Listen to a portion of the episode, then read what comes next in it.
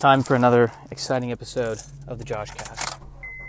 Did that sound believable? I don't think that sounded believable. Let's try it again. It's time for another exciting episode of the Josh Cast. I'm your host, Trent Moore Featherweather. I like the effort there. That's fine. There's a spider web in my car. That's how single I am. How single are you? There are cobwebs. There's cobwebs in my pants. Spiders are down there saying, well, I, I don't think I've seen any action here in nigh on five years. People are walking their dogs. There's a guy walking what looks like a wolf in Burbank. Perfect. Excellent. That's the exact right climate for an Arctic timber wolf. A semi arid desert. Thank you. Thank you, humanity. Nicely done. That's good. That's great to have a wolf walking around going, I know what my name is. Do you, do you know what yours? Do you know what my name is? Do you know what I am? I know what I am.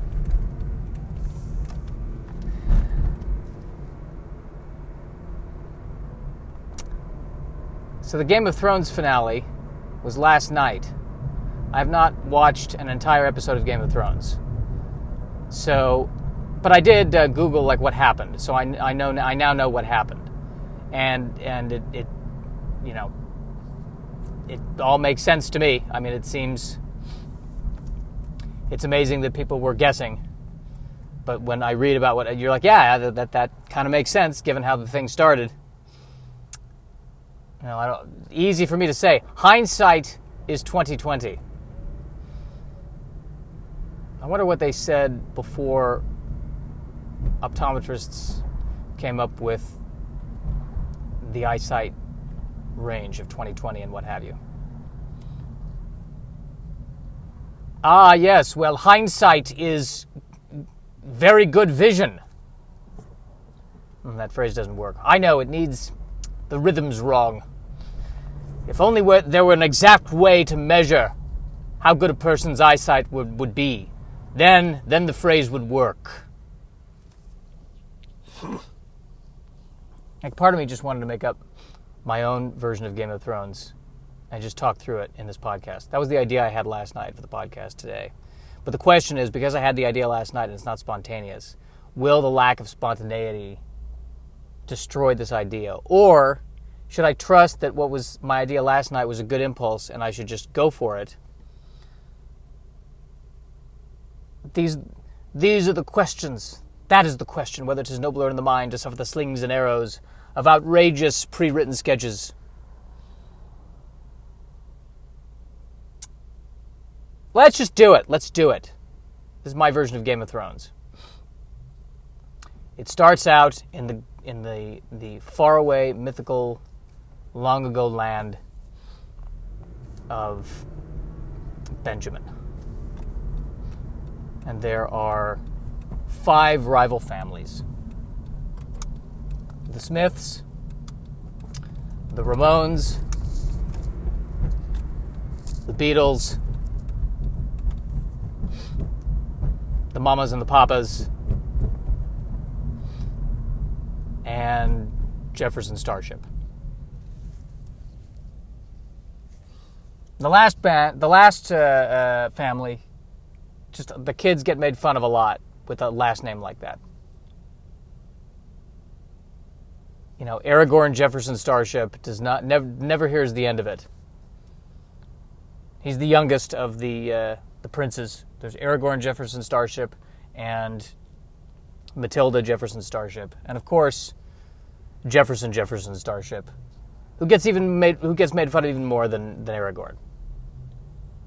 And the father is Altheiser Jefferson Starship, the fourth. And the mother was uh, killed by a dragon, tragically and her name was Sarah, so that was fun. And the big question is they're all battling to see who's going to get the iron end table. They were going to do an iron throne, but it's way too uncomfortable. So they decided to just do a regular comfortable chair, but have an iron end table next to it where you could put your beverage. And that is the symbol of, uh, of power. The ironed end table, which was also designed to fit against most pieces of furniture. So that way, depending on who wins it, uh, it can be transported to different kingdoms and uh, still generally fit in with the decor. The iron is really on the bottom of it. It's from the outset, it just looks like a regular wooden end table. They, they just wanted to make sure that the, you know, the knives sticking out of it would clash with a lot of things. You know, raise a lot of questions. You don't want somebody taking a knife out of it and stabbing someone. So it's it's I, you, you trust that it's iron, but who would you know? They wouldn't lie about that and it's been very well taken care of. No, you know, no circle stains on it, no coffee stains. So that's a plus. And of course, there's there's a lot of incest going on in this situation. Uh, between you know, all the Jefferson starships are in love with each other, and all the mamas and papas are in love with each other. I mean, the mamas and the papas are also granddads and grandmas. That's how crazy that incest has been.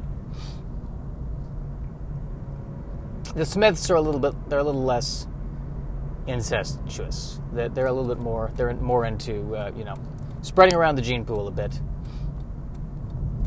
And the Smiths live in the southern land, and the uh, Jefferson Starships live in the northern land, and the Mamas and the Papas live in the center,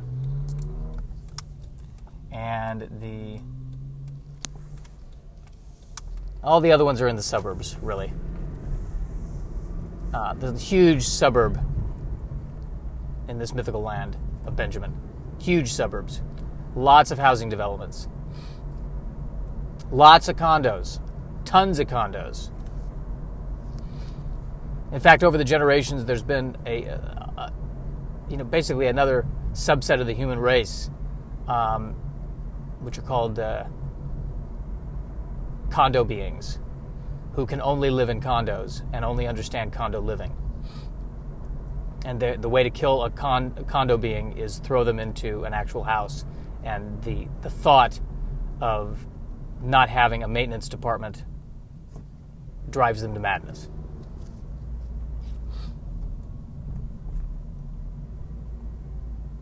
So, in book one, which is a song of fire, and designer sneakers. The head of the Jefferson Starship House is assassinated at the end of page one.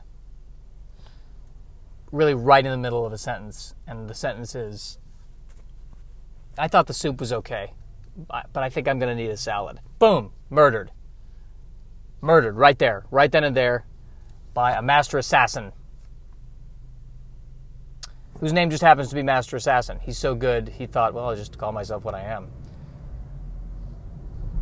And actually created a line, a whole line of, uh, a whole litany, if you will, progeny of Master Assassins who thrived for generations by being Master Assassins. Although one of the Master Assassins, wait, this you're not going to see this until the, the spin off series. One of the Master Assassins rebelled from the family tradition and actually became an attorney and became a master attorney. But that's a whole different that's a whole different multi-novel arc involving a lot of intrigue and indigestion. So, the head of Jefferson Starship is killed, and the kingdom, kingdom is thrown into disarray, and the Smiths basically inherit the kingdom. And Jefferson Jefferson Starship is banished to the semi arid desert of hopelessness, where he uh, gets a job as a security guard in an outlet mall. And while he's in the arid, I mean, in the semi-arid desert of hopelessness, he runs into an Oracle slash Orange Julius salesman tells him that that there is a major storm coming and that he should definitely get insurance. And thus, he goes on a quest from the semi arid desert to the arid desert to get insurance from the Imperial Insurance Agency, where he meets a young insurance agent, a beautiful young insurance agent named Similak Medulamov, who has a dark secret. And the dark secret turns out to actually be a rather vanilla secret. She just she doesn't like the color blue. That's her thing. And so they fall in love naturally. And they make love on a bed of insurance forms. And Jefferson Jefferson Starship decides, in spite of everything, that he is going to get the hurricane insurance, even though there hasn't been a hurricane in the realm ever. In fact, nobody knows what a hurricane is really. They think the insurance company just made it up. Doesn't matter. He's not going to take any chances. He's going to get the hurricane insurance. Meanwhile, Troika Smith, one of the Smith family members, the second princess, third in line, fourth born, fifth of the Smiths to go to college plans a secret meeting with the Mamas and the Papas chief, and also has an affair with the Mamas and the Papas chief, who is concurrently having an affair with the mother of the Smiths, and is also having an affair with Linda from accounting. And that's all we know about Linda. She's in accounting, but we're not sure where. Probably from the suburbs definitely a condo person because whenever she tries to go into the castle, she gets hives.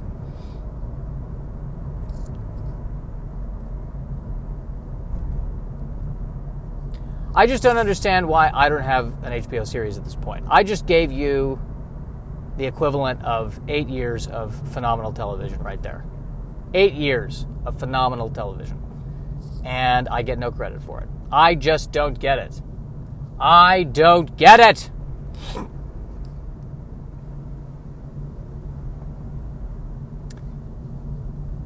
was a long way to go for a joke about accounting. Was a long way to go for a joke about accounting. as a dog.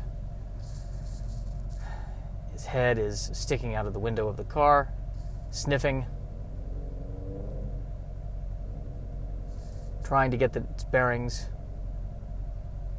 I watched some video on, I think it was YouTube or Facebook that said explaining how dogs use their sense of smell, or they, they have a finely tuned sense of direction.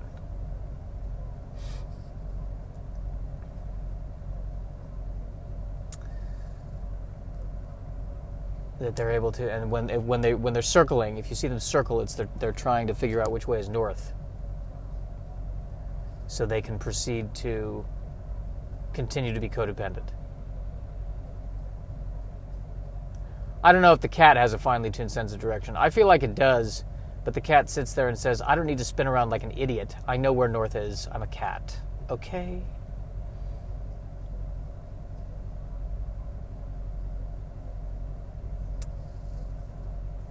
I just get the sense that dogs enjoy holding their heads out the windows of cars.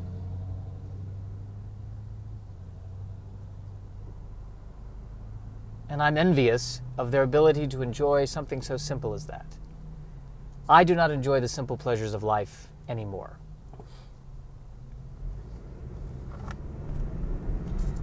The last time I enjoyed something, what did I really enjoy? I'm not even sure. I don't even trust my memory of enjoyment. Because I'll do something I enjoy and then I do it again a year later and I go, yeah, well, I don't know, this felt better a year earlier. Lately, what I find enjoying is when nothing bad happens. Just quiet. That's what I find enjoyable. Peace and quiet. So as you can see, I'm, I'm a really hip dude. I'm really a hip dude. You know, they say it's hip to be square. Shut up! Now, where did that come from? I am Mordak, and I destroy all things that are uncool. You yourself seem uncool. My god, you're right! I am very square, I must destroy myself! And that right there was kind of like an episode of Star Trek I just watched, where Kirk has to convince a computer that thinks it's perfect that it is not perfect, and thus the computer destroys itself. And the perfect computer got around by floating, aka being hung from a string. It was like watching a talking ceiling lamp for an hour. Still, quality television. I'll take Star Trek any day of the week. Except perhaps Wednesday. That's a lie. I'd take it on a Wednesday. Well, I'd take that any day of the week. I would only take that Thursdays and Sundays. That's the quality of that. Take that any day of the week. Any day of the week is fine. Hindsight is very good vision. Hindsight is the kind of vision where you can see the lettering of something from more than a cubit away. That's how they used to say it in ancient days. That that's that exact phrasing, and it, it didn't work. And then they came along with 2020 vision, and then ah, somebody said ah, hindsight is 2020. That's way better. Way better phrase. See, you learned something from this podcast. Driving into downtown Burbank, seeing the Burbank Mountains sprawling before me. I don't think they're called the Burbank Mountains. I don't know what they're called. They're called the We're on Fire Every Year Mountains. The mountain's on fire. Ah, hello, mountains on fire. How are you today? On fire, you? Oh, depressed. Ah, the more things change, the more they stay the same.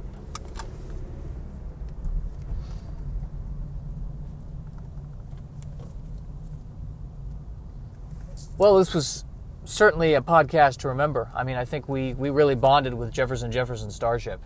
And, uh, you know, hopefully it turns out well for him. You'll have to find out next season on Bein' In Benjamin.